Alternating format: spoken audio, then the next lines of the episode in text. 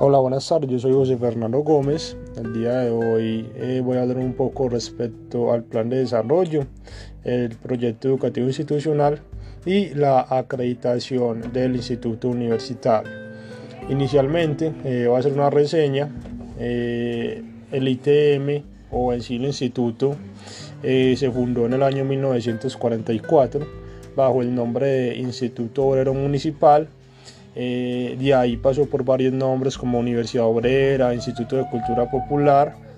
hasta que finalmente en el año 1991 eh, se fundó como actualmente lo conocemos, el Instituto Tecnológico Metropolitano.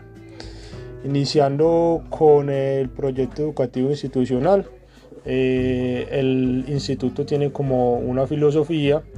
en la cual se basa en la búsqueda del conocimiento para ponerlo al servicio del progreso de la humanidad en general. También pues tenemos una misión en la cual básicamente se trata de una formación integral con cuatro pilares eh, muy importantes que son la excelencia, la investigación, la docencia y la extensión. Y adicionalmente, algo muy importante,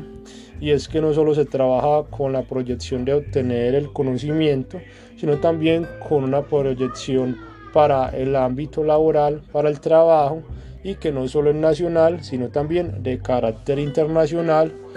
bajo eh, la dignidad humana y la conciencia ambiental y social. Adicionalmente, eh, en este proyecto educativo institucional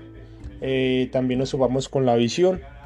en la cual para este año 2021 el ITM tiene como objetivo eh, ser una institución de educación superior reconocida nacional e internacionalmente por la excelencia académica eh, de sus programas, por la pertinencia de los mismos, basados en cuatro de los pilares importantes que se mencionaron en la misión, que son la docencia, la investigación, la ascensión y la administración, que es un pilar que no se mencionó, pero que también se trabaja con énfasis en la institución. Adicionalmente, eh, la institución en ese proyecto también tiene como unos objetivos, entre los cuales eh, se destaca para mí, en mi opinión, lo más importante, que es prestar un servicio de alta calidad a la comunidad. Y de comunidad, pues no solo hablamos de la comunidad que rodea a cada una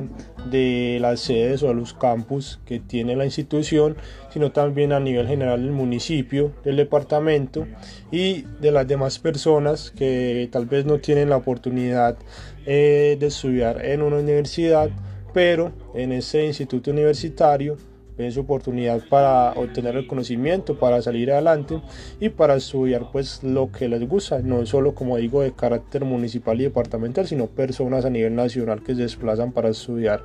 en este importante instituto universitario. Adicionalmente también la institución universitaria trabaja bajo unos principios como lo son el respeto a la vida, la autonomía, la pertinencia social, el pluralismo, el liderazgo y el espíritu emprendedor principios en los que se basa el proyecto educativo institucional que ha venido trabajando la institución universitaria.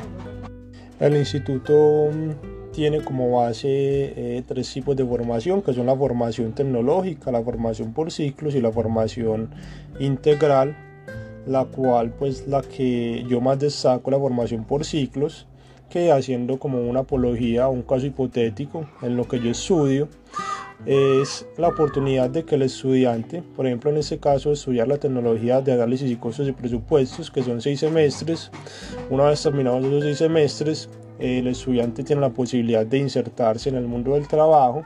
y una vez mejore sus condiciones socioeconómicas, poder continuar con su formación y lograr pues lo que eh, se tiene como objetivo, que es ser un profesional que es la ingeniería financiera, que es el ciclo que continúa posterior a la tecnología de análisis y costos en presupuestos. Eso es como un ejemplo de la formación por ciclos que tiene eh, la institución.